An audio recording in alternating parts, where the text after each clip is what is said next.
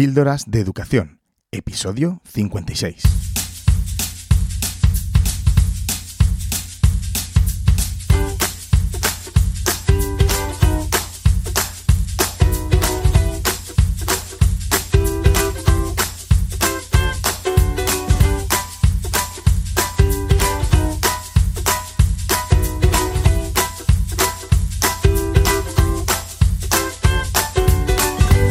Estás escuchando Píldoras de Educación, un podcast sobre innovación y cambio educativo.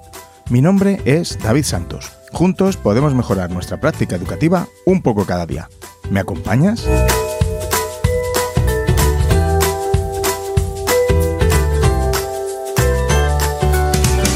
Hola, bienvenido, bienvenida a un episodio más de Píldoras de Educación.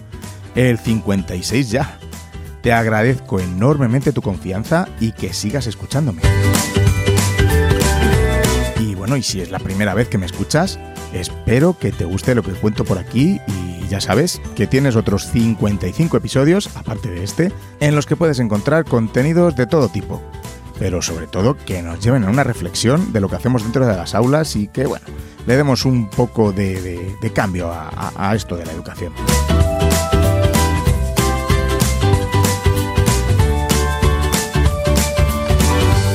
Si me estás escuchando justo cuando se publica el episodio, estarás a punto de coger estas merecidas vacaciones, por lo menos aquí en, España, que yo sé que, hay muchos oyentes de, otros países. O a lo mejor ya me estás escuchando desde el relax, tranquilamente, ¿no? Desde el descanso de, en las vacaciones. Depende de cuándo me estés escuchando. Vaya primer trimestre que hemos tenido, ¿eh? Pues eso, depende de la incidencia de los contagios, de cómo hayáis podido organizar vuestras aulas y vuestros centros, de lo difícil que lo haya puesto la administración de turno y bueno, un largo etcétera de variables, pues estaremos hablando de, diferentes cosas, ¿verdad? Pero vamos, lo innegable es que ha sido un primer trimestre, pues como no ha habido ningún otro. Sea como sea, espero que nos sirva para reflexionar y aprender de todo lo que estamos haciendo, eh, no haciendo también, y de cómo podemos seguir mejorando en, nuestras aulas. Eso siempre. Pero desde aquí, desde mi espacio, desde mi podcast, te quiero dar la enhorabuena y las gracias de corazón, de verdad, porque una vez más hemos vuelto a demostrar que los profesores somos unos todoterreno y que el aprendizaje pues ha seguido, ¿no? Y seguirá, sea como sea. Sí, sí, ya sé que hay de todo, pero es que gente alérgica a trabajar hay en todos los gremios. Pero precisamente tú que me estás escuchando eres todo lo contrario, de los que se ha dejado el alma porque el aprendizaje continúe durante este primer trimestre, ya sea presencialmente o en un formato híbrido, con distancia, sin distancia, en burbuja o sin ella, bueno, eh, sea como sea, enhorabuena porque has hecho un trabajazo impecable.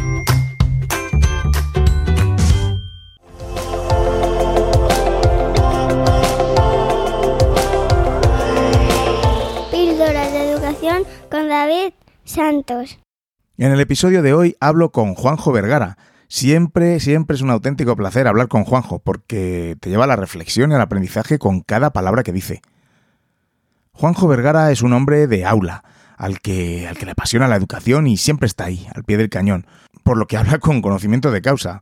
Vamos, que no es un gurú de estos educativos que viene a darnos lecciones sin, sin, sin haber pisado un aula. No, no, él es eh, hombre de centro, hombre de aula. Juanjo es especialista en innovación educativa y metodologías activas, aprendizaje basado en proyectos y problemas, eh, aprendizaje servicio, emprendimiento social, técnicas activas de evaluación y modelos de programación por proyectos. Se dedica a la formación de equipos docentes. Publica regularmente artículos en diferentes foros y páginas, aunque podéis encontrarlo todo en su página juanjovergara.com y como no, autor de dos pedazos de libros que han sido la guía del ABP que hacemos, en por ejemplo, en mi centro. Aprendo porque quiero y narrar el aprendizaje.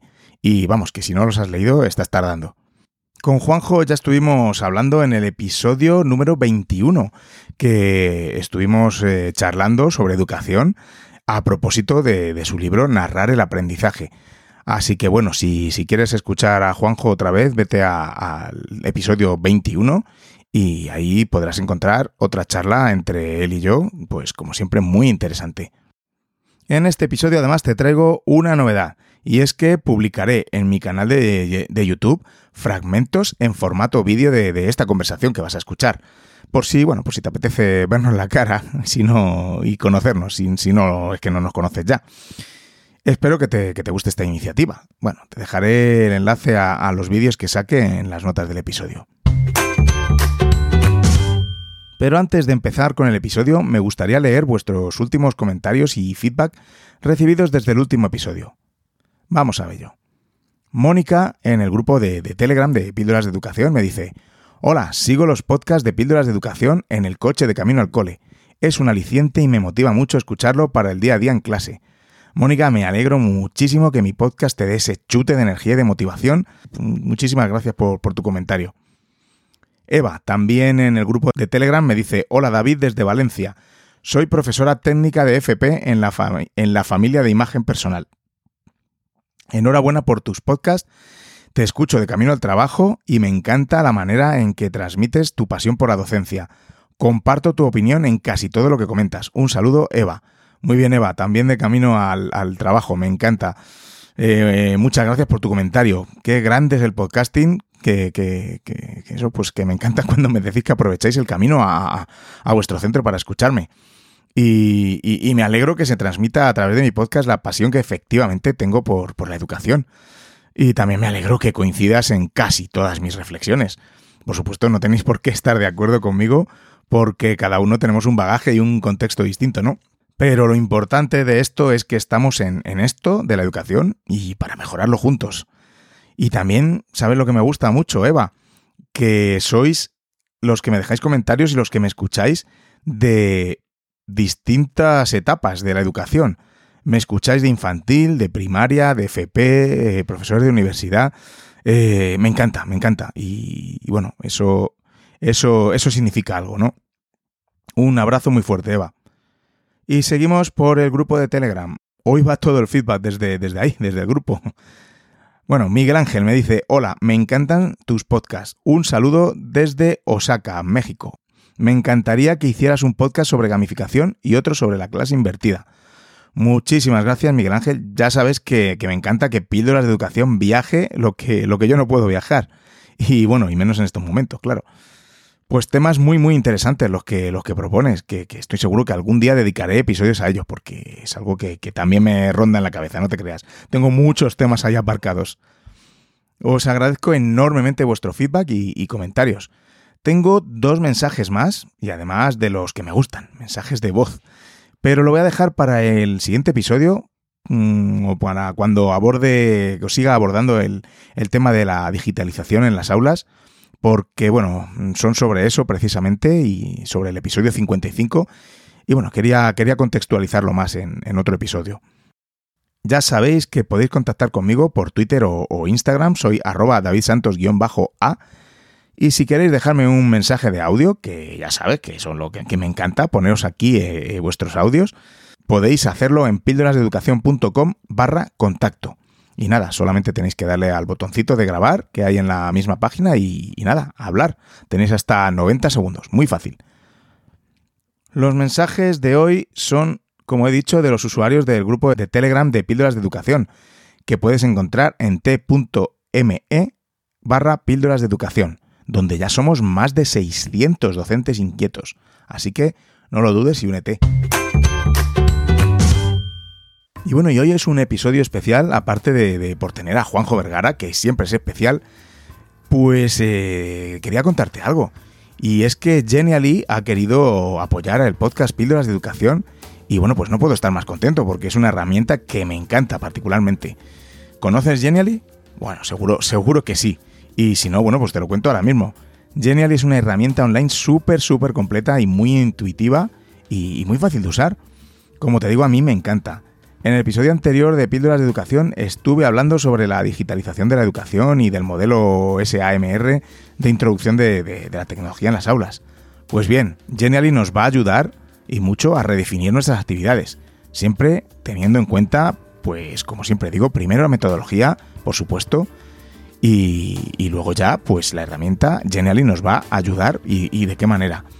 Con Genially se pueden hacer cosas increíbles, desde unidades didácticas hasta proyectos, quizzes, breakouts y todo tipo de, gamificaciones que van a potenciar la motivación de tus alumnos, sea cual sea la etapa. En mi cole, pues eh, ahora para Navidad se han creado unos uno muy muy chulos para, infantil. Y yo estoy preparando unas formaciones para profesores también en, en esta herramienta, en Genially. Y bueno, ya sabes que en las redes puedes ver los fantásticos Genial que se preparan mm, los grandes cracks como Flip Primary o Fernando Martín, por poner algún ejemplo. Y bueno, pues qué mejor forma de apoyar el podcast que regalarle a los oyentes de Píldoras de Educación un plan EduPro de Genially durante tres meses. Sí, sí, puedes probar el plan Pro de Genially durante tres meses y todas sus funcionalidades y, y para ver si te cuadra. En las notas del episodio podrás encontrar el enlace al sorteo que se celebrará el día 7 de enero. Así que bueno, si eres oyente de Píldora de Educación, si lo eres, si me estás escuchando que eres oyente, recuerda ir a las notas del episodio y entrar en el enlace y nada, a ver si sois uno de los agraciados. Eh, recuerda que, esto es, será válido si no tienes ya una cuenta pro activa, que yo sé que sois muchos los que la tenéis, pero bueno, es para que los que no la tenéis lo podáis probar durante tres meses sin ningún tipo de, limitaciones. Ya sabes, ve a píldorasdeeducación.com barra podcast barra 56 y bueno, participa en el sorteo. Como dije en la intro, hoy tenemos el auténtico placer de contar en Píldoras de Educación con Juanjo Vergara. Juanjo, bienvenido y muchas gracias por pasarte este ratito por, este, por mi espacio para compartir. Muchas gracias a ti, David, por invitarme. Es un placer estar contigo y con todos vosotros. O sea que fantástico. Bueno, para el que no te conozca, Juanjo, ¿quién es Juan José Vergara? Pues Juan José Vergara es un profe. es un profe que lleva pues dando clases ya bastantes décadas en casi todos los niveles de enseñanza y que últimamente estoy dando clases a, eh, a, a gentes que se quieren convertir en educadores. ¿no?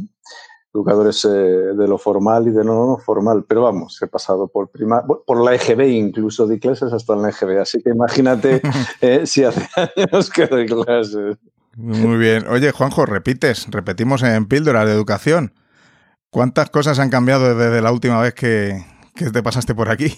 Mm, bueno, pues sobre todo lo que han cambiado han sido mm, la presencia de, cosas que no se ven, ¿no? Bastante microscópicas. pero que parece que están influyendo bastante en, cómo nos organizamos, ¿no? Pero fíjate que, la otra vez que te pasaste estuvimos hablando de, de tu último libro, de Narrar el aprendizaje, y tanto narrar el aprendizaje como aprendo porque quiero, eh, me sigue pareciendo, da igual la situación en la que estemos ahora mismo, pero me sigue pareciendo todo eh, súper aplicable y actual, porque es como el enfoque, ¿no? Que, que bajo mi punto de vista, y el tuyo, por supuesto, debemos darle a, esto de la educación.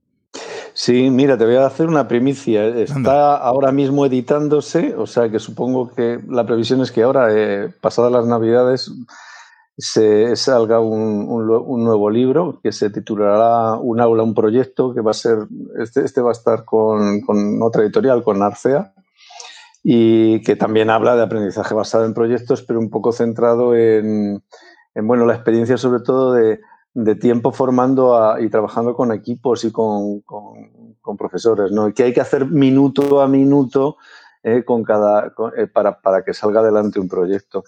Así que, bueno, pues ya, Qué bien. ya te lo pasaré para que le eches un vistazo ¿no? y le des el, Qué bien. el visto bueno. Me encanta, me encanta. Bueno, ya sabes, yo, yo lo tendré ahí el primero. me encanta. Qué bien. Claro que sí. Bueno, pues, eh, ¿cómo, qué tal? ¿Cómo valoras el comienzo de, de este curso tan, tan atípico que estamos a punto de acabar el primer trimestre? ¿Qué valoración haces de este primer trimestre con, con la pandemia?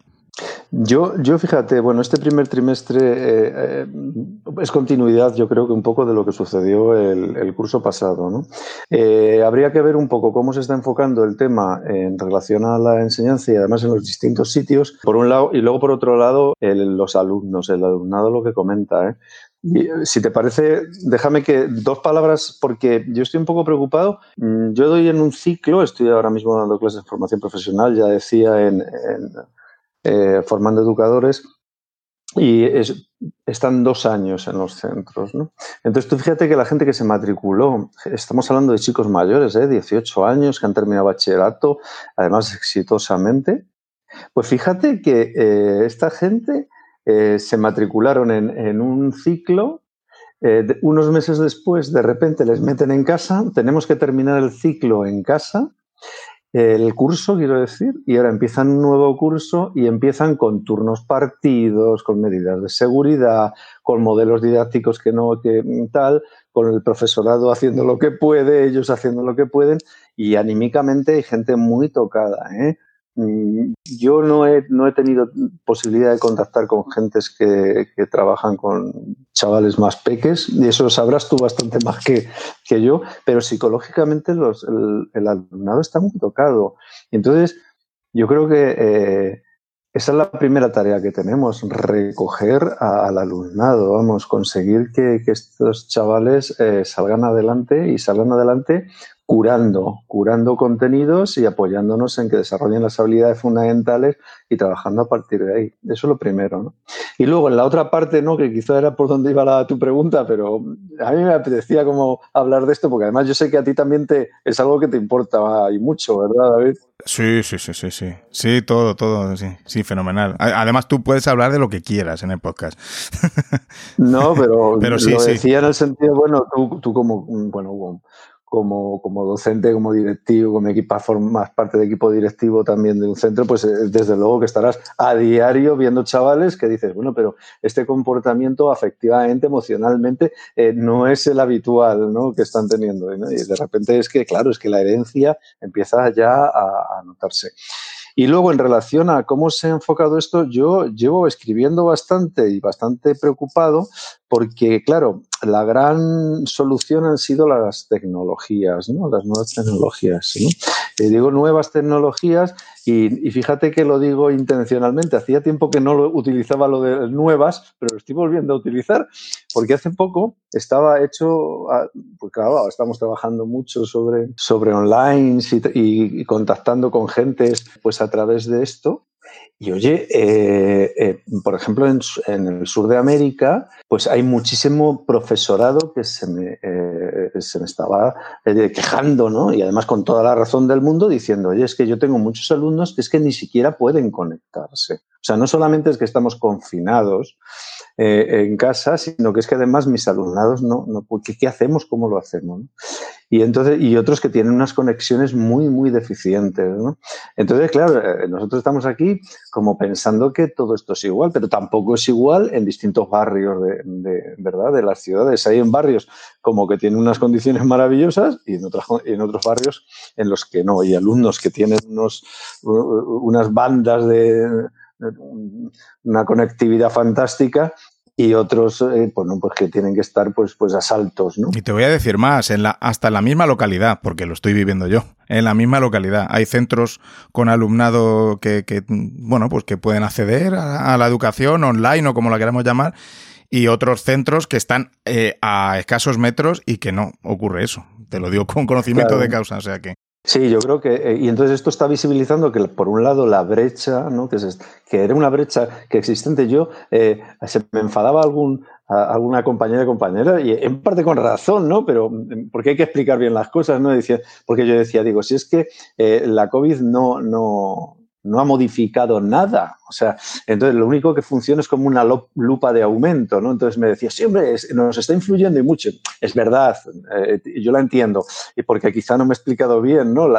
hay que explicar una cosa, y es, eh, la lupa de aumento es que ya existía la, la, desigualdad, la brecha ya existía. Entonces lo único que ocurre es que ahora llega esto y entonces nos está haciendo que, que lo visibilicemos muchísimo más. Entonces, las condiciones que tenía un chaval, en, yo vivo en Madrid, pues en el Pozo del Tío Raimundo o en Cañada Real, no es la misma que la que tiene un chaval en el barrio Salamanca o, en, La Moraleja, ¿no? Eh, entonces, claro, eso, eso, es terrible, eso es terrible, eso por un lado, ¿no? Entonces, y luego, por otro lado, está el tema de qué herramientas o cómo se está, eh, qué soluciones se le ha dado. Entonces, yo mi opinión es, yo no sé cuál será la tuya, ¿no? Y, probablemente será más interesante que la mía. sí, probablemente, pero fíjate, desde luego, eh, mi opinión es que el año pasado, ¿qué se hizo? Lo que se pudo. Esa es la frase, ¿qué se hizo lo que se pudo? Los profesores de repente se vieron en casa y había profesores que tenían que aprender, a, eh, te, llamaban por, WhatsApp y te decían, oye, ¿cómo eh, se, eh, me, meto en una videoconferencia? ¿Cómo hago esto? ¿Cómo conecto con...? O sea, era terrible, ¿no? Y otros que, andaban más sueltos. Y entonces, bien, ¿y este año qué ha pasado? Bueno, pues este año de repente parece que ya estamos como más entrenados, parece que, ¿qué tal? Y entonces de repente, eh, yo no sé, también habrá distintas eh, enfoques, ¿no? Eh, por, regiones, por países y tal, pero desde luego lo que yo estoy viviendo aquí en Madrid es que se está asociando desde el punto de vista administrativo el alfabetizar digitalmente al profesorado en que sepa utilizar el cacharro. Y entonces a mí eso me sirve de muy poco, porque las aplicaciones que nos están eh, dando, eh, no estoy diciendo la administración, digo, se nos están dando en general. Para que trabajemos con ellos, son, eh, tienen dos características. Primero, están hechas por personas que tienen intereses económicos no intereses educativos, lo que nos por un lado, y por otro lado están dando apoyando fundamentalmente procesos didácticos que metodológicamente apoyan algo que estábamos ya pensando que estaba casi superado, ¿no? Y entonces, mm, ponle los dibujitos que quieras, ponle los vídeos que quieras, ponle todas las tonterías que, bueno, tonterías, que me parece muy bien, que quieras, pero al final volvemos a hablar de motivar al alumno por hacer que eh, vea muchos colorines, y porque tal, y porque puede hacer un avatar más o menos complejo, ese tipo de cosas. Y eh, en definitiva, todas, todas lo que se resumen es que el profesor eh, vuelve a ser la figura que manda, vuelve a ser la que organiza todo, la que envía tareas cerradas, unidireccionales, que exigen una única respuesta correcta, que el alumno tiene que enviar además con un plazo muy determinado y que cuando la envía lo que recibe es una calificación normalmente numérica. Yo he intentado meter caritas alegres o no sé qué. Es decir, imposible. Meter rúbricas ya empieza a ser una cosa sofisticada. Y al final, mira, entonces, bueno, pues estamos en el mundo mm, classroom, en el mundo... Me, da igual, son todas iguales, ¿eh? todas las empresas. Entonces, a mí yo estoy como enfadado con todo esto porque, claro, eh, los proyectos, hay gente que está haciendo proyectos maravillosos, ¿eh? pero mm, ¿por qué? Porque, tiene, porque hay gente creativa, profesores creativos, y de repente, no, yo estoy haciendo un proyecto como con el WhatsApp, con las fotos, nos enviamos con correo, con no sé qué, y entonces están haciendo unas cosas maravillosas. Eh, eso es lo que esa es mi opinión. No, no, total, yo vamos, totalmente de acuerdo. Además, el, último episodio que publiqué de, de Píldoras de Educación ah, se titulaba La digitalización de la educación y, bueno, ahí dejo clara mi postura y, bueno, en resumen, que primero tiene que ir el enfoque y después la tecnología. Y eso, claro, mm, a muchos coles les ha pillado como en pañales, porque no había, no había un, un plan tecnológico anteriormente ni metodológico cuando, cuando les ha venido todo esto al, pum, encima, ¿no? Les ha explotado. Entonces es evidente que primero, da igual, como dices, da igual el Classroom que el Teams, que el Educa Madrid, que... Hombre, evidentemente cuando cuanto mejor funcione mejor, ¿no? Porque, porque, pero al final es que si, apostamos por hacer protagonistas a los alumnos, vamos a hacer los protagonistas, ¿no? También vamos a, reinventarnos, pero como dices, mmm, vamos a ver, vamos a hacer una videollamada para qué? Para darle unas clases que pueden ser incluso más soporíferas que en vivo, ¿no?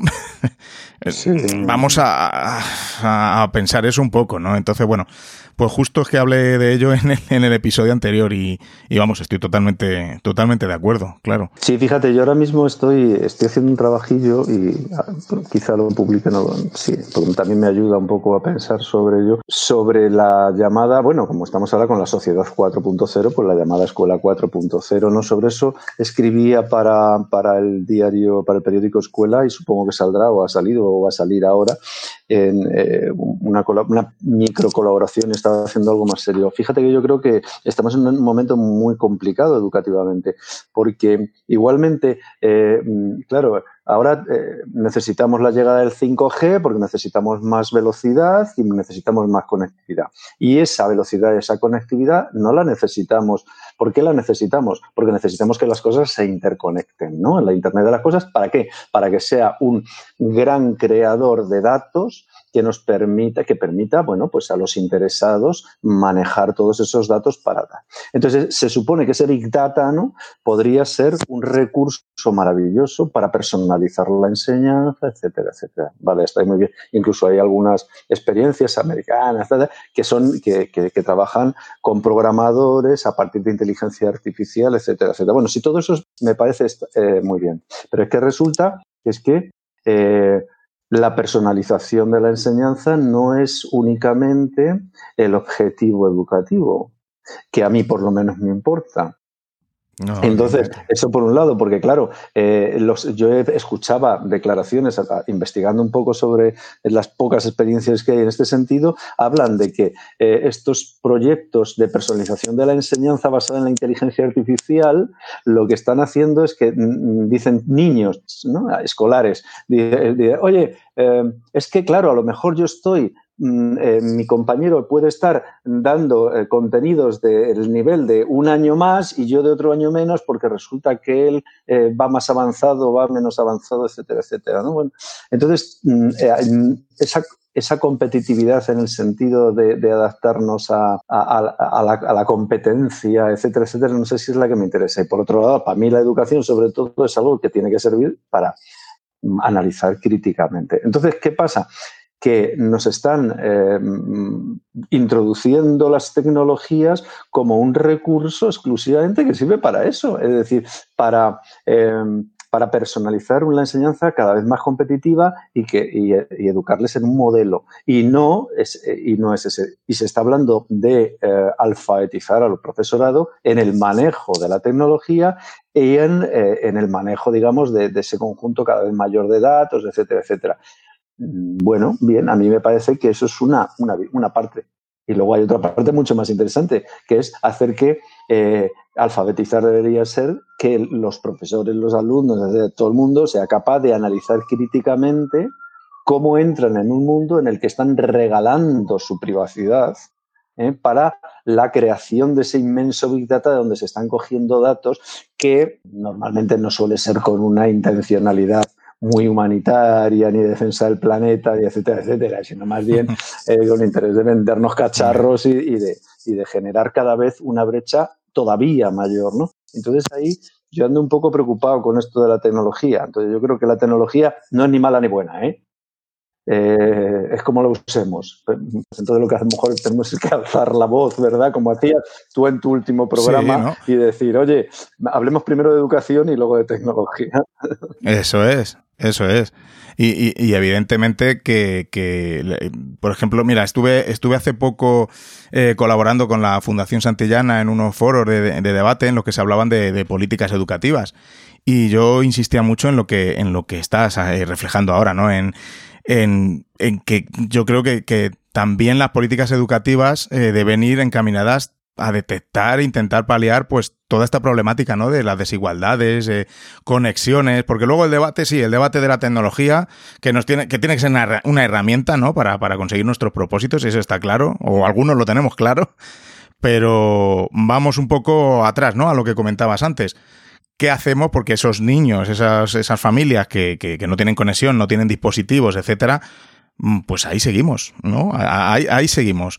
Entonces, eh, ahora no se está evidenciando tantísimo como cuando estábamos confinados todos, pero se está, se está notando, porque eh, ya sabes, estamos confinando parcialmente clases, se van, y nosotros porque tenemos unos recursos que podemos eh, prestarles, por ejemplo, en mi centro. Y antes de que se vayan, pues cada uno ya tiene su dispositivo para que intente conectarse y que esté en, contacto con el, con el, profesor. Pero no sé yo qué opinas tú, pero yo creo que las políticas educativas deben ir un poco también encaminadas a, a generar este, no sé, a paliar un poco esta, esta, esta desigualdad. No sé cómo, no soy, no soy político ni soy eh, concejal ni nada por el estilo, pero a lo mejor empezando desde las pequeños, los pequeños ayuntamientos, por ejemplo, ¿no? Hacer algún tipo de iniciativa, no lo sé, no sé qué se te ocurre a ti. Eh, yo es que cada vez me preocupa menos lo que se vaya a hacer a nivel político, sino lo único que me preocupa es que haya un marco legislativo que me permita hacer lo que creo que hay que hacer. Eh, yo, mm, el, grueso, yo ah, no, no voy a entrar en el grueso de la ley, de la nueva ley educativa, a veces ya entra todo el mundo y gente que sabe muchísimo más que yo seguro, o sea que no. Pero, por ejemplo, sí me parece que eh, si te lees el preámbulo, ¿no? Yo tengo costumbre de leer mucho los preámbulos de, de las leyes educativas, ¿no? Y y, da marco claro, ¿no? Marco claro en el sentido y además que está muy en relación con eh, lo que dice que es la alfabetización digital, la propia UNESCO, etcétera, etcétera. O sea, que, que está ahí. Es decir, el desarrollo sobre todo de habilidades necesarias para la incorporación en el siglo XXI y posteriores y Además, eh, sobre todo el desarrollo de pensamiento crítico en relación a... A mí me preocupa, me preocupa cuando decimos, yo el primero, pero mm, lo escucho en clase, intento tener mucho más cuidado que en espacios así que más de café como estamos ahora, ¿sabes? Pero mm, eh, que dicen, oye, vamos a buscar en Google. No, mira, vamos a buscar en un buscador porque nadie conoce ahora ya otro buscador que no sea Google, ¿no? Entonces, pues empiezas a enseñarles buscadores y entonces los chavales alucinan, dicen esto cómo es posible, ¿no? Porque claro, eh, estas macroempresas, al final, o Facebook, es decir, ¿qué está pasando con, este tipo de, macroempresas? Porque yo creo que al final terminan siendo generadores de tendencia, ¿no? Eh, hay muchas gentes que están hablando y que están diciendo que, claro, que cuando nosotros eh, preguntamos, eh, estamos preguntando algunas cosas y dejando de preguntar otras. Con lo cual no es neutro la captación, ¿no? Las famosas minas de datos, ¿no?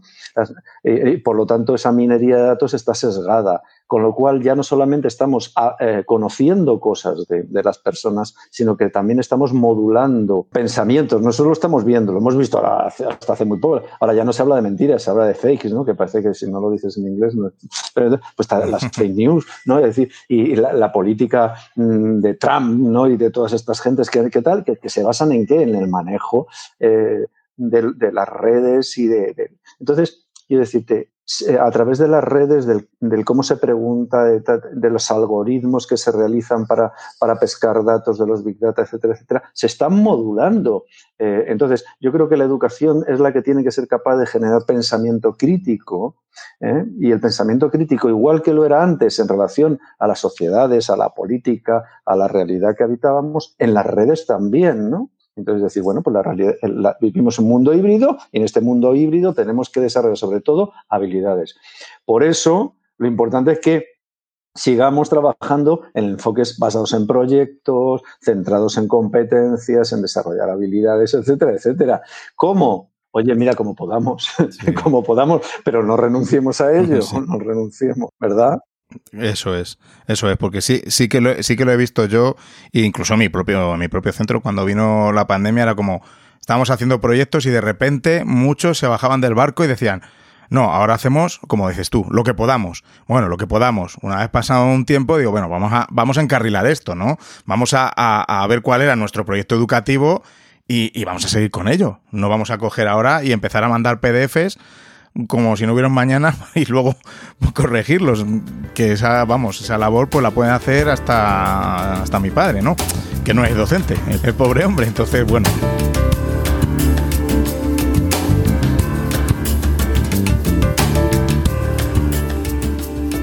Es que yo además, fíjate que creo que, que en general el conjunto de habilidades que necesitamos desarrollar eh, al margen de las redes, es decir, son exactamente igual que las que necesitamos desarrollar dentro de las redes. ¿no? Es decir, además, algo que sí ha hecho esto y que a mí me gusta es que está haciendo, deja claro por fin que lo que vivimos es un mundo híbrido, que es que mm, no, en lo real o en lo no real. Digo, tú llevas gafas, pues entonces tú eres un, un cyborg.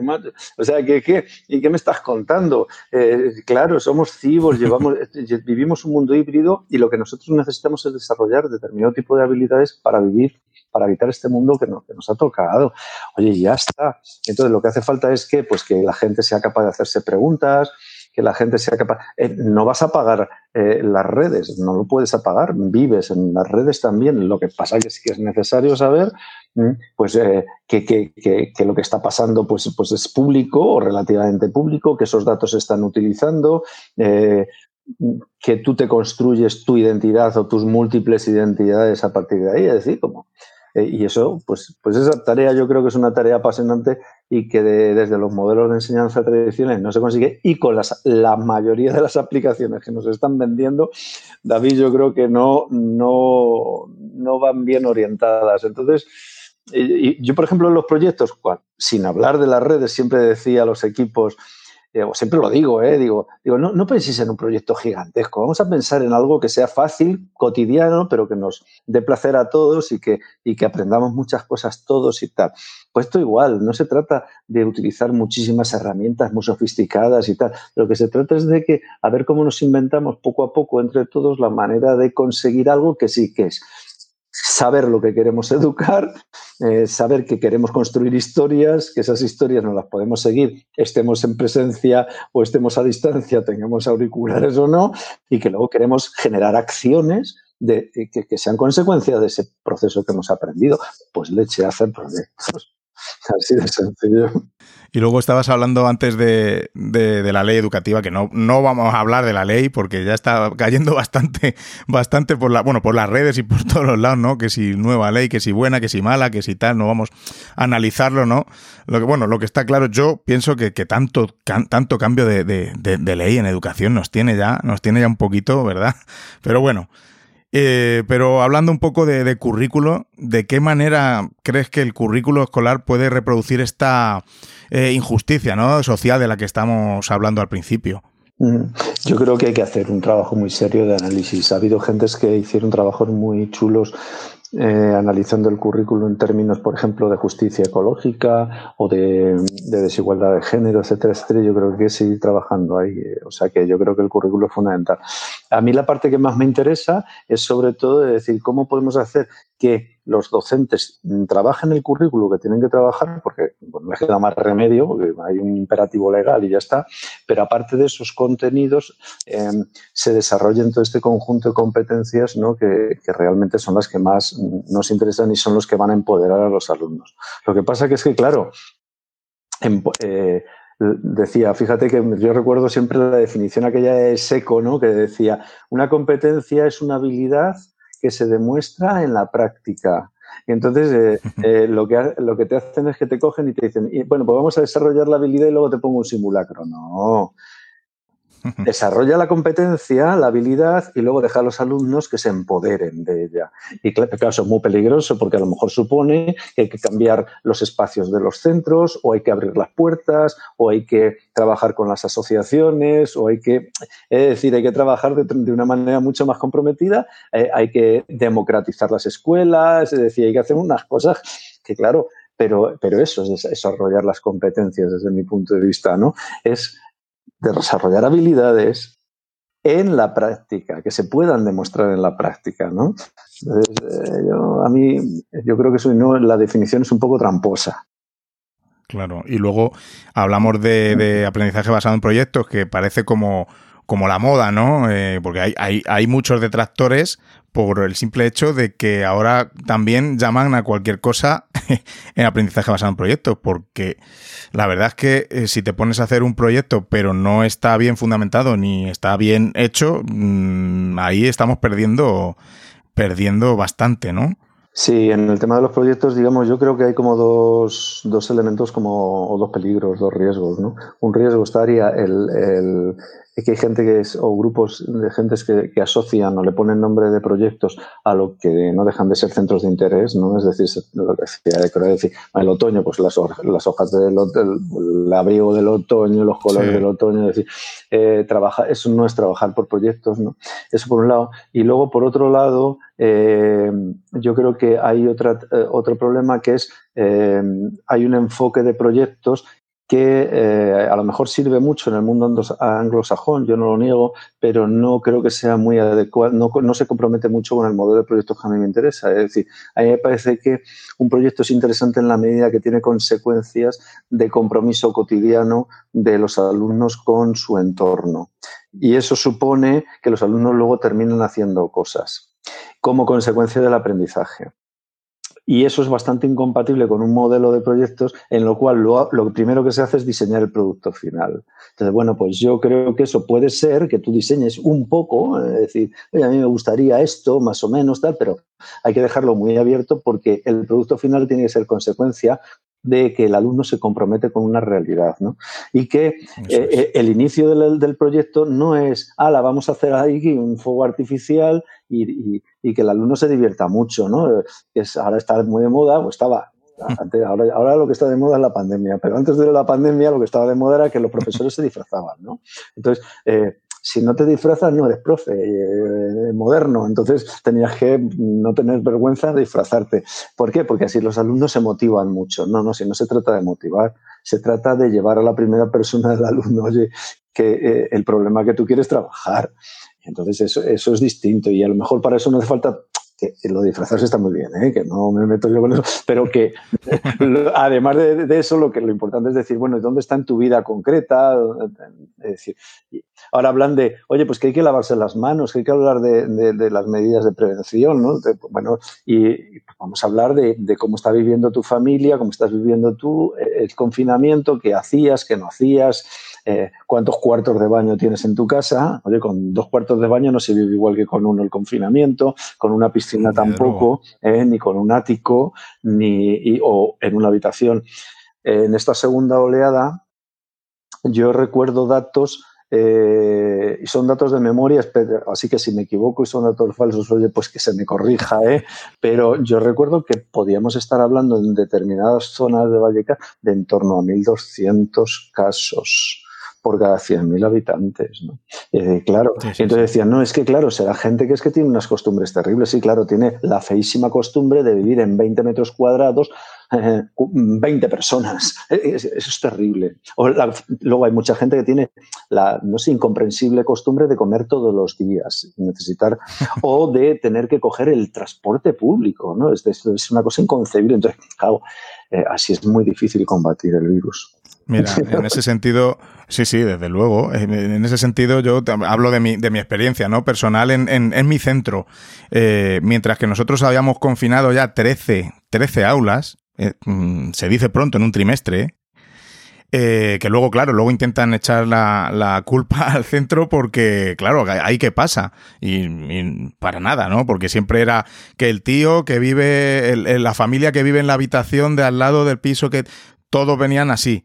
Pero, sin embargo, y, un poco hilando con lo que comentábamos al principio, ¿no? Que incluso en, distintas, en la misma localidad, eh, hay distinto tipo de, población, ¿no? Yo en mi centro acogemos a, pues a, pues a una población más eh, pues diferente, ¿no? Divertida, como digo yo, diferente. Eh, pero es del tipo, pues eso, que, que, viven varias familias en un piso, porque no se pueden permitir ellos un piso, no, tienen, no, no tienen trabajo, etcétera. Entonces, mientras que nosotros, como te estaba contando, eh, habíamos confinado 13, había algunos centros que se vanagloriaban de que no habían confinado todavía ninguna clase. Que está muy bien, que perfecto, ¿eh? o sea, fenomenal.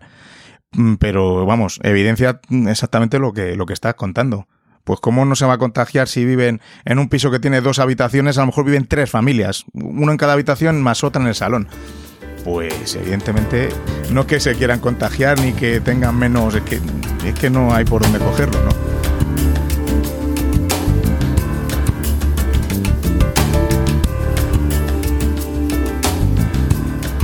Has hablado antes de, bueno, del aprendizaje basado en proyectos y, que, la importancia de, enfocarlos eh, en la realidad, ¿no?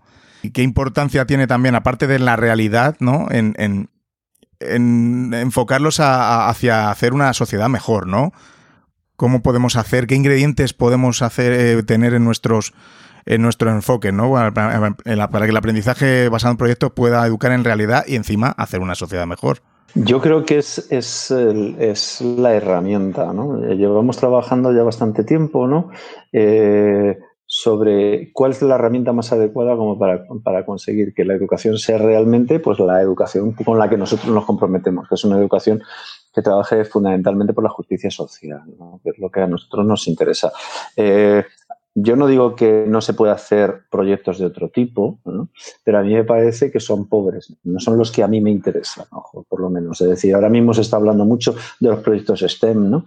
Y los proyectos STEM, ¿no? Pues todo está muy bien y la, eh, a mí me gustaría que esos proyectos que se desarrollan en base a, elementos tan científicos y tal, eh, buscaran eh, sobre todo recursos que, trabajan para una sociedad pues igual. Y yo creo que hay como algunos elementos, otros elementos básicos, que de los que salen un montón de tópicos para trabajar por proyectos, que son unos que tienen que ver con esta brecha, hemos hablado, esta gran desigualdad, ¿no? Entonces, ¿cómo se redistribuye un poco la pobreza? Estamos pensando, es decir, que recordemos algo, las 300 personas más ricas del planeta, o sea, las que caben en un avión mediano, tienen el 99% de, del dinero, ¿no? Es decir, ¿qué quiere decir? Que hay una grandísima desigualdad. Esto, no, lo, digo yo. Entonces, claro, es decir, pensar aquello es, una cosa espectacular, ¿no? Es decir, entonces, creo que el, que el más rico, no sé si me equivoco, pero creo que leí ayer o antes de ayer que el más rico del mundo era el dueño de Amazon. Eh, no, de, Amazon, sí, pero no estoy muy seguro. Sí, de Amazon puede ser. Creo recordar, o sea, que, estamos hablando.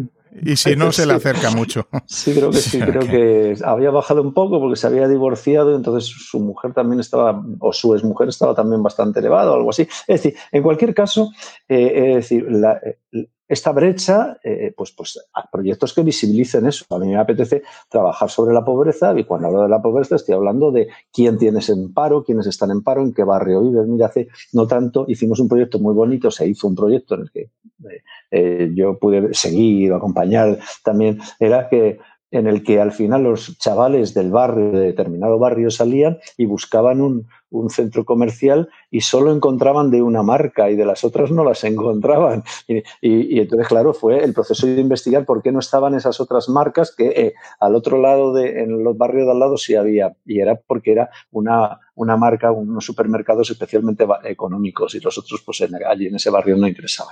Es decir, que yo creo que eso es uno. Otro área tiene que ver con las diferencias, ¿no? con la identidad.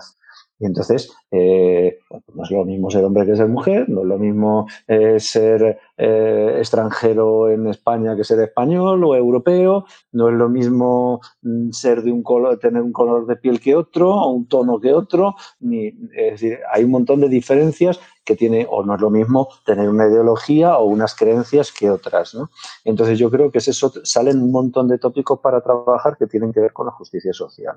Y otro tiene que ver con el tema de la democracia, la participación. No todos participamos igual, no todos tenemos el mismo acceso a la toma de decisiones, y entonces, ni los, ya en el propio centro, y entonces ver cómo se articula eso, ¿eh? pues salen también un montón de tópicos. Entonces, solamente con esos tres grandes grupos, ¿no?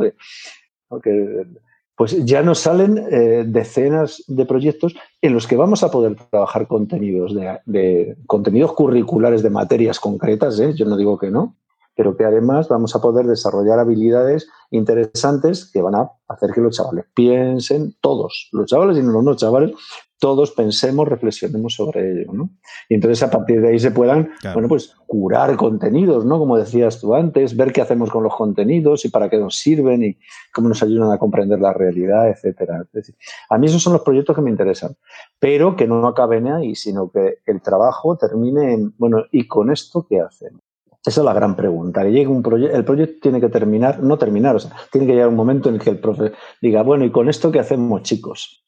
Eh, y entonces pues digan, oye, pues vamos a hacer una fiesta, vamos a hacer carteles o vamos a escribir una carta al alcalde o vamos a, hacer un diseño para el patio para que sea de otra manera distinta, o, en fin, lo, que quieran, pero con esto que hacemos, y eso es una acción comprometida. Y yo creo que eso es trabajar desde la justicia. Porque si un chaval es capaz de hacer un proyecto para que el patio de tu cole eh, cambie en, una pequeña esquina, cuando sea un poco más mayor va a proponer grandes cambios y cuando vote va a votar sabiendo qué es lo que quiere, no lo que le mandan. Y entonces vamos a generar ciudadanos maravillosos. Evidentemente. Y, yo creo que por ahí eso es lo, que, lo que debe ser la innovación educativa, ¿no?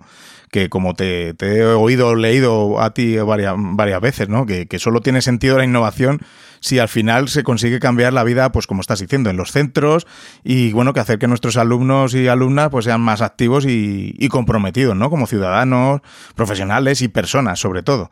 Sí, yo creo que el tema del compromiso. Y por eso volvemos, volviendo otra vez al asunto de la, de la tecnología, la conectividad, es decir, yo creo que la alfabetización digital que necesitamos actualmente es sobre todo ser capaces más que nunca y además de manera súper urgente de conseguir que los alumnos desarrollen habilidades, entre ellas pensamiento crítico, ¿no?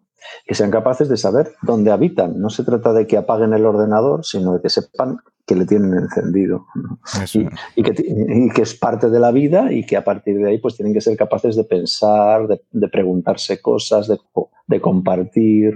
Exacto, y que bien usada es, llevar, es, claro, claro, y que bien usada es un, vamos, es, es, es, genial, ¿no? Si no, ¿cómo voy a compartir yo mis podcasts, por ejemplo, ¿no? O hablando ahora mismo contigo. Hombre, mejor es tomándose un café, ¿no? Pero bueno, ahora mismo estamos aquí compartiendo y, esto lo estará escuchando pues no sé cuántas personas, espero que muchas. Y, bueno, pues esto es lo que te, lo que te da la tecnología también. Entonces vamos a a, pensar en lo bueno y en, lo, en los buenos usos que podemos dar a la, a la, tecnología. Fíjate que estaba yo pensando en tu podcast, es que, pero fíjate que eh, qué interesante es, es decir, porque tú cuando estás optando por un podcast, eh, la experiencia de, de, usuario que va a tener una persona puede ser tranquilamente ir en el coche escuchándola o ir andando con unos cascos escuchándolo, etcétera, etcétera, frente a si hicieras un vídeo que exige eh, pues una, una situación absolutamente distinta, con una replicabilidad distinta, etcétera, etcétera. Es decir, entonces, que un alumno sea capaz de darse cuenta que la diferencia entre un podcast y un vídeo tiene que ver con su experiencia de, y también que el contenido de cómo recibe todo eso va a ser totalmente distinto porque va a estar viviendo. Es que eso es muy importante que sea capaz de reflexionar. Y eso solo es desarrollar pensamiento crítico. Eh, no saber utilizar eh, el mito, el zumo, no, es, pensamiento crítico. ¿no? eso es, yo creo que estamos muy de acuerdo. Sí, sí, totalmente, totalmente. Bueno, y mira, últimamente he estado escuchando mm, cosas como, pues mira, no tenemos tiempo de trabajar por proyecto porque es que tenemos mucho que hacer, tenemos mucho que hacer. ¿Qué piensas tú de esa afirmación? Pues que eso yo lo llevo escuchando pues desde hace muchos años que estoy haciendo formación a centros. Eh, mm, siempre dicen, es que claro, los proyectos hacemos un proyecto muy bonito, pero luego tengo que ir muy deprisa para dar los contenidos. Entonces le digo, entonces es que has hecho mal el proyecto. digo, porque claro, digo, tú lo primero que tienes que hacer es pensar qué rentabilidad le vas a sacar al proyecto, qué quieres conseguir. Eh, entonces, y a partir de ahí tomar las decisiones de, oye, yo puedo trabajar muchos objetivos educativos en este proyecto, pues le empleo mucho tiempo. Que puedo trabajar poquitos proyectos, pues, pues le empleo menos tiempo y otras cosas, porque lo de los proyectos no tiene que ser, alas, solo hago aprendizajes en proyectos, ¿no? Hago aprendizajes en proyectos, también hago otras cosas, hago clase invertida, hago gamifico, es decir, puedo hacer montones de cosas, ¿no? Entonces, eh, yo creo que ese es el asunto, es decir, el, el profesor lo que tiene que hacer es, oye, tenemos este proyecto, ¿para qué te puede servir? Para tus objetivos. Entonces hay objetivos que voy a negociar contigo, que son los que tienen que ver con el desarrollo de habilidades, es decir, oye, con este chicos, estos chavalas, eh, lo que necesitamos es mm, técnicas de resolución de conflictos, porque se están todo el día peleando, por ejemplo, ¿no? Bueno, pues en eso nos ponemos de acuerdo, tú eres de matemáticas y yo soy de educación física. Bien. Pero además de eso, yo como profe de educación física también tengo mis necesidades y tú las tuyas. Entonces, también vamos a, tener en cuenta esos contenidos y con todo eso hacemos, vemos cómo nos metemos en el proyecto. ¿no? Entonces, yo creo que es un tema más técnico y más de decir, vamos a, remangarnos, vamos a ponernos en un taller a trabajar y, a partir de ver. Claro, y nos tenemos, y nos tenemos que organizar y, quedar con nuestro compañero y bueno, hay muchos que se les hace un mundo. Ah, bueno, muchos no, que voy a decir algunos. No me gusta, pero que cada vez la verdad es que, sí que se va viendo más este enfoque, ¿no? Y esta, y esta, este modo, ¿no? De ver la educación. Y bueno, para, para ir terminando, aunque bueno, esto que, te voy a preguntar, esto podría ser un podcast por sí solo o, más, ¿no? Algunos apuntes sobre evaluación. últimamente, claro, ahora llega la, primera evaluación del, tercer, del primer trimestre de, este curso y ya por las redes se está saltando tema de evaluaciones, calificaciones y que al final no estamos de acuerdo. Entonces, no sé, algún flash así sobre evaluación. Un flash porque, como te he dicho, esto da para horas, ¿eh? Sí, esto da para horas. Esto da para un especial. Pero sí, sí, total. Yo, yo mira, bueno, sobre evaluación, yo... Eh, fíjate, eh, recuerdo, estabas hablando y estaba recordando una compañera de hace ya, eh, del curso pasado, que decía, es que claro, ahora esto es un problema, porque si tengo que hacer evaluaciones, no, decía, porque si tengo que hacer exámenes Dice, si tengo que hacer exámenes eh, con videoconferencia, a ver cómo hago yo para que no se me copien. Entonces, su preocupación era aquella. ¿no? Entonces dice, bueno, esto de la evaluación. Entonces, pues yo sigo diciendo lo mismo. Mira, eh, calificar, pues tendrás que calificar, poner un número, porque es al final pues lo que nos piden y, pues tendremos que seguir eh, trabajando pero evaluar es algo más interesante que reflexionar y devolver al alumno para que pueda reflexionar y obligarle a reflexionar, ¿no? que al, alumno hay que obligarle a reflexionar sobre lo que ha aprendido. Y yo creo que, que en ese sentido no creo que sea muy distinto lo que se hace se puede hacer eh, ahora que lo que hacíamos antes. Es decir, eh, pues yo antes me juntaba con, al finalizar la cada evaluación, cada periodo, o sea, antes de poner las notas, ¿no? famosas que tienes que poner con cada uno, y oye, mira, yo estas son mis notas, esto es lo que, lo que yo he anotado, ¿no? De este trabajo está así, este y, y ellos me habían hecho una autoevaluación y ellos se ponen su nota y vemos si contrastaban o no contrastaban, y a partir de ahí decidíamos y negociábamos. En algunos casos la negociación era decir, oye, mira, pues eh, tendrás que hacerlo mejor en la siguiente esto, porque, eh, oye, tendrás que empezar a venir más a clase, que has, fallado más que, eh, ¿no? que un, coche viejo. Y en otros casos, pues decir, oye, pero yo creo que tú te estás infravalorando, si yo creo que tú lo que has hecho es fantástico, ¿no? Entonces, yo creo que eso, ese, ese punto de reflexión, yo creo que se puede hacer igual pues por mm, correos, por mail, por WhatsApp, hablando por teléfono o, por videoconferencia, es decir, pero que sea para eso, para evaluar. Entonces yo creo que es la, parte que me parece más interesante. Entonces yo lo, yo lo que he hecho ha sido eh, organizar el curso fundamentalmente utilizando, eh, garantizando que los contenidos se cubrían, ¿no? Es decir, los contenidos curriculares, lo que tengo, lo que tengo que dar, ¿no? Que diría, se cubría para, para mm, darme libertad para poder ir desarrollando otros retos, los les he llamado a los chicos, ¿no? otros proyectos, ¿no? En, base a supuestos, en base a preguntas, en base a debates. Pues hemos trabajado mucho sobre objetivos de desarrollo sostenible, sobre tal.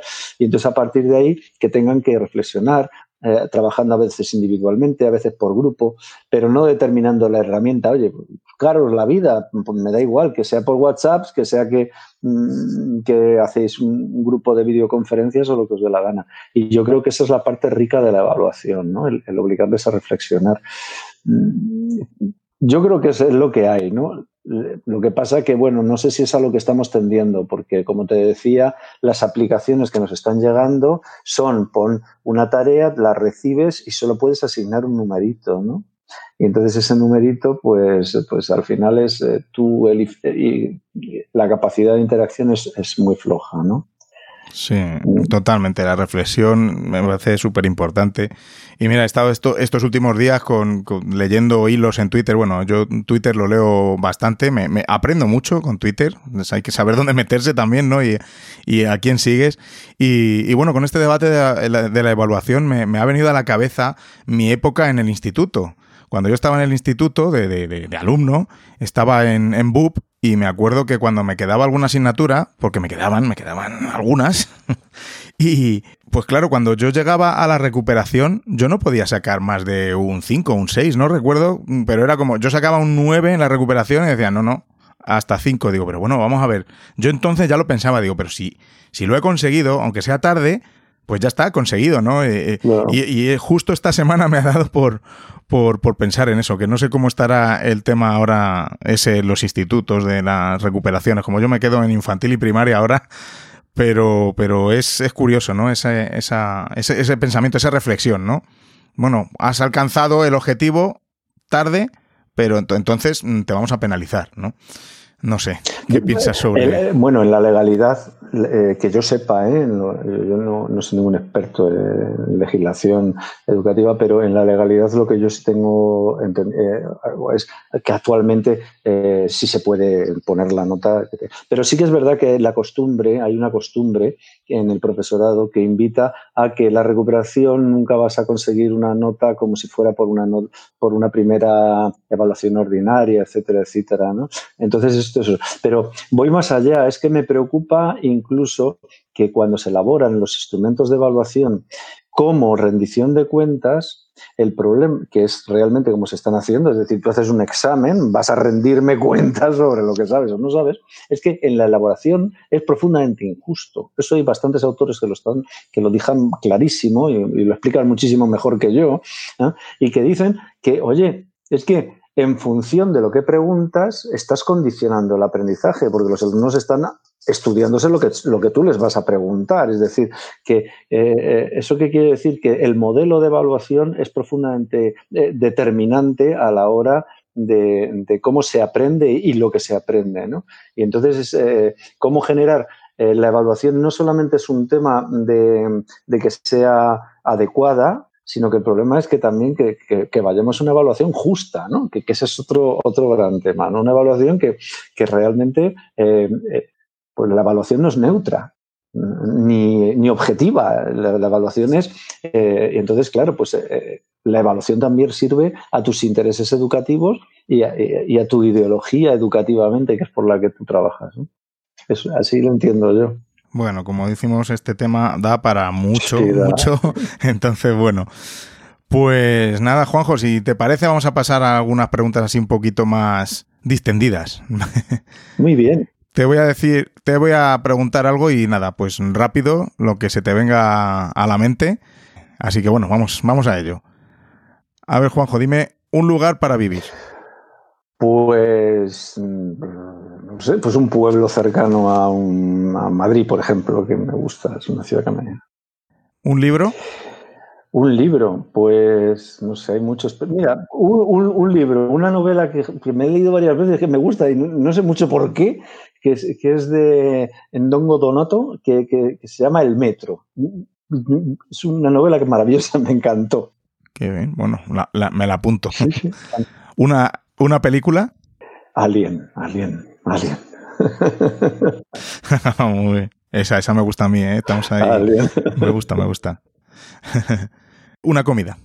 Pues mira, a mí me gusta mucho el bacalao, así que una cataplana de bacalao. Muy bueno.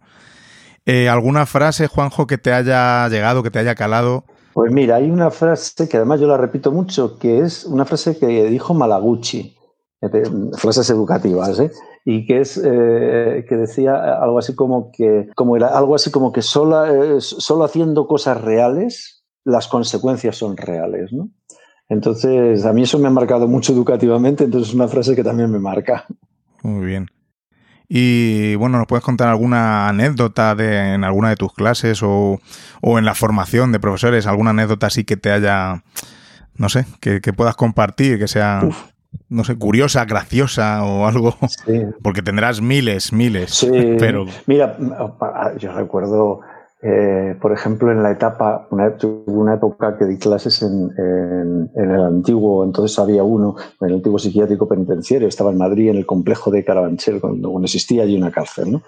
Y, y, recuerdo que pues tuve una anécdota muy divertida, que era que eh, íbamos, uno de los maestros, íbamos a abrir la biblioteca, estaba en la tercera planta de una galería y entonces tenía un, un alumno por las mañanas que era de neolectores que decía que era el capitán, el comandante voy a decir Gutiérrez para decir un nombre falso, ¿vale? Pues el comandante Gutiérrez y decía que porque y llevaba un carnet de, efectivamente, pero su padre era ese comandante, yo tenía, tenía ese delirio, era muy divertido y entonces una, una tarde que entré, eh, de repente se puso detrás de mí como un metro y medio y me seguía y el hombre era, pues, era una roca inmensa, ¿no? Y entonces yo recuerdo que pasaba los patios y el hombre, yo iba despacio, él iba despacio, yo deprisa, él deprisa, yo iba ya asustadísimo, empecé a subir por la escalera y, asustado.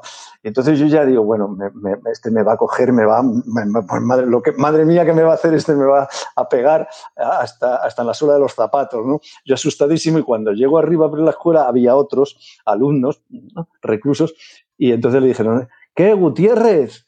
¿Qué haces? y entonces el hombre dijo, aquí escoltando al maestro. Mira, no había estado más seguro en, mi vida. Y, sin embargo, tú no sabes el miedo que pasé aquella tarde. Menuda experiencia, la verdad. Mm.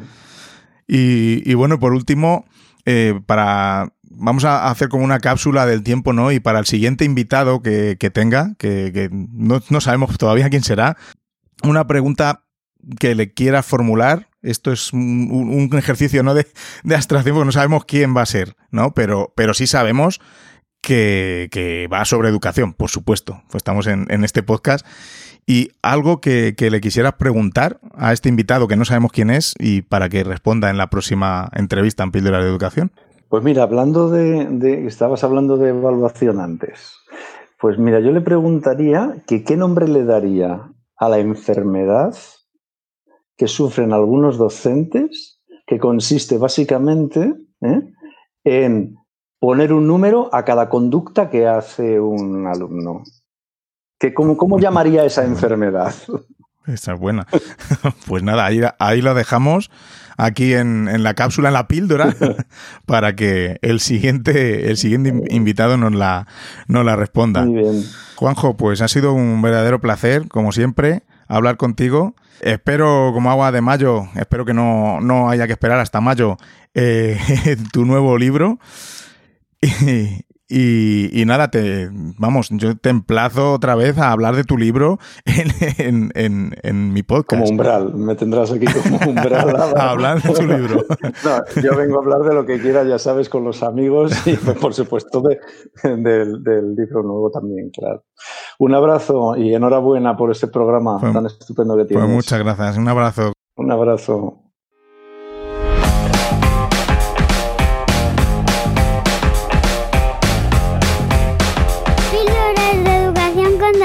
Santos.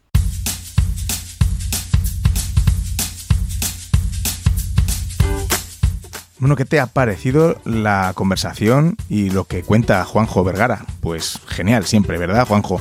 Siempre que hablo con él, pues saco mucho aprendizaje y, reflexión, que la verdad es que es muy importante para luego pues, pasar a la acción, ¿no? Y, pensar bien lo que, lo que queremos en, en, nuestra educación, en nuestras, en nuestras aulas.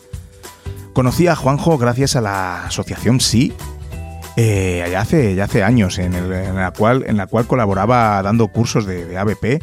Y bueno, pues después de uno de sus cursos, recuerdo muy bien pues haberme comprado el, libro Aprende porque quiero, eh, el cual me dedicó allí mismo. Le dije que me lo firmara en uno de los descansos del curso.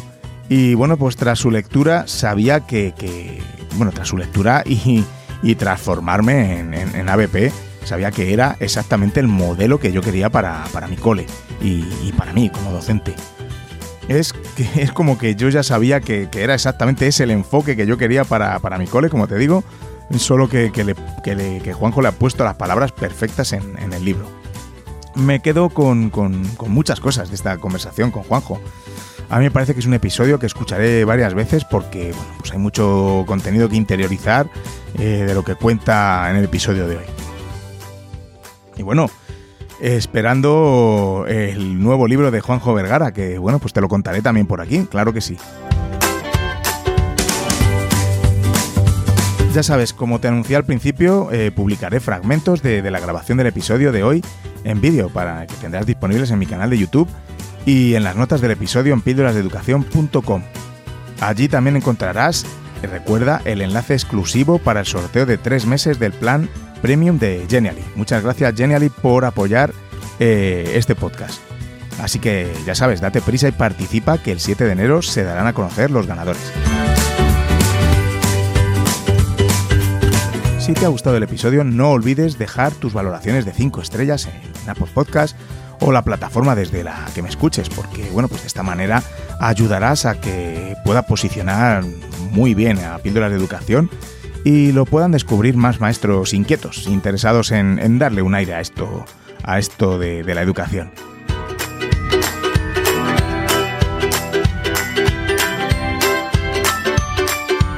Ha sido un gustazo tenerte hasta el final. Muchísimas gracias por escuchar. Espero que, disfrutes con prudencia, con mucha prudencia, de estas navidades. Y sobre todo que descanses para, bueno, empezar el siguiente periodo de clase, el siguiente trimestre, con nuestros alumnas, nuestros alumnos, que, que, bueno, que ya sabemos que no va a ser un curso fácil, pero estoy seguro que va a merecer la pena. Lo dicho, hasta dentro de poco. Y recordad, con vuestras píldoras podemos hacer que la educación goce de la mejor salud.